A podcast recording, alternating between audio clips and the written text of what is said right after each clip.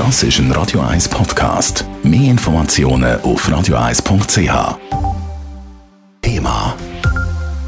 Die Zürcher Regierung ist in Festlaune. Sie hat nämlich den Streit um den Innovationspark auf dem Militärflugplatz Dübendorf vor dem Bundesgericht gewonnen. Der Gestaltungsplan für den Innovationspark Dübendorf der ist also gültig. Lara Pecorino berichtet. Gestoppt worden ist ein Megaprojekt im letzten Jahr vom Verwaltungsgericht. Das hat entschieden, dass der kantonale Gestaltungsplan für das Projekt nicht angewendet werden kann. Eine rechte Schlappe für die Zürcher Regierung. Zusammen mit der Stiftung Innovationspark und der Arealentwicklungsgesellschaft hat sie den Entscheid das Bundesgericht weitergezogen, erklärt die zuständige Zürcher Regierungsrätin Carmen Walker-Späh.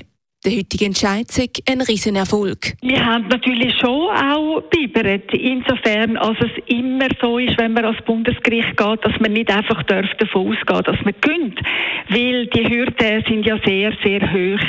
Aber dass das Bundesgericht jetzt so klar entschieden hat, das ist doch für uns eine sehr grosse Freude und natürlich auch Überraschung. Das Verwaltungsgericht hat vor einem Jahr argumentiert, dass der Gestaltungsplan zwar für einzelne Bauprojekte sinnvoll sei, für ein derart riesiges Projekt wie der Innovationspark, wo mehrere Gemeinden betrifft, sei es aber das falsche Instrument. Das das Bundesgericht ganz anders.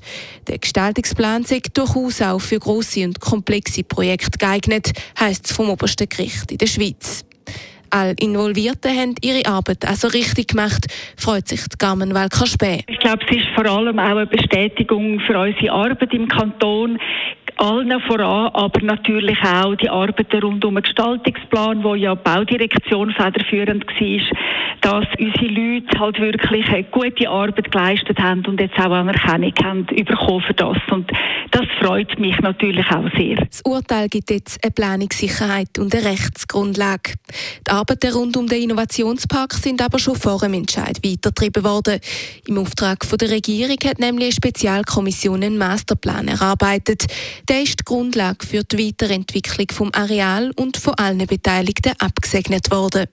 Darum ist jetzt auch schon sehr klar, wie es weitergeht, sagt Carmen Welker-Späh. Wir werden im Frühjahr die verschiedenen Vorlagen äh, für den Innovationspark, die Anträge werden wir am Kantonsrat im Frühjahr unterbreiten und dann geht das natürlich in die politische Diskussion im Kantonsrat, wo jetzt aber natürlich durch der positive Entscheid schon ein bisschen Rückenwind bekommen hat. Auf dem Innovationspark sollen schlussendlich tausende Wissenschaftler und Wissenschaftlerinnen forschen und leben und Hochschulen und innovative Firmen zusammenfinden.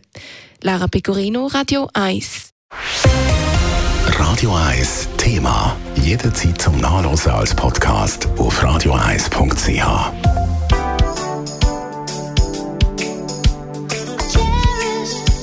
Radio 1 ist Ihre Newsender. Wenn Sie wichtige Informationen oder Hinweise haben, rufen Sie uns an auf 044 208 1111 oder schreiben Sie uns auf redaktion.radio1.ch.